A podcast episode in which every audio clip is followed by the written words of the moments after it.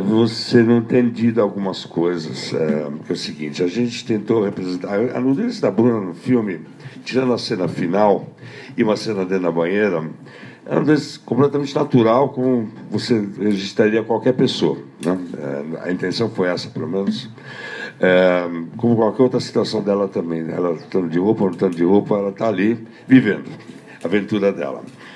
Ah, existe no filme uma característica, talvez você não tenha enxergado, assim, eu tenho um trabalho de, de fotografia feito, e esse trabalho de fotografia ele serviu como referência para algumas coisas, tá?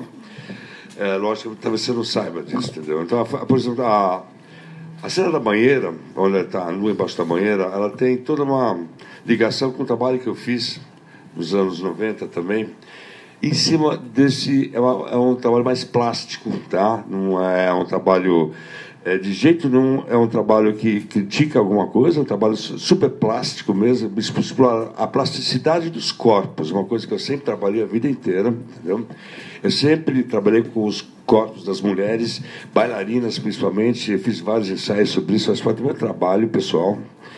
E esse trabalho está super bem representado aqui pela Bruna, inclusive a Ondina fez o mesmo trabalho comigo há 20 anos atrás, a mesma foto, e eu transformei isso no filme, numa cena da banheira. Então isso é uma representação do meu trabalho pessoal, tá?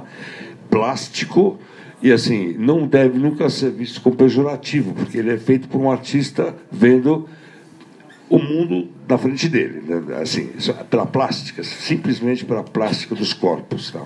E quanto à cena final do filme, é, que chama exatamente A Morte de Ofélia, eu fiz um trabalho em 1992 que foi exposto em três, quatro cidades do Brasil, algumas do mundo. Então, em alguns museus, no MASP, inclusive, existe uma cópia dessa, dessa uma das fotos que chama A Morte de Ofélia.